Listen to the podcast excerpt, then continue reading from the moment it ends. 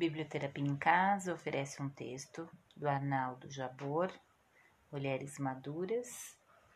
Me acostumei a ocupar toda a cama ao dormir, a não cozinhar aos domingos e a voltar na hora que me der na telha.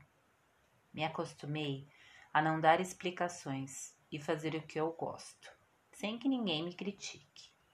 Me acostumei a comer no meio da noite e a ver os meus programas favoritos, a cantar em voz alta e dançar por toda a casa. Me acostumei a responder mensagens muito tarde, a sair com amigos. Me acostumei ao cheiro do café da manhã e a andar descalça pelo jardim, a demorar quando quero me arrumar e cancelar encontros no último momento, só porque sim.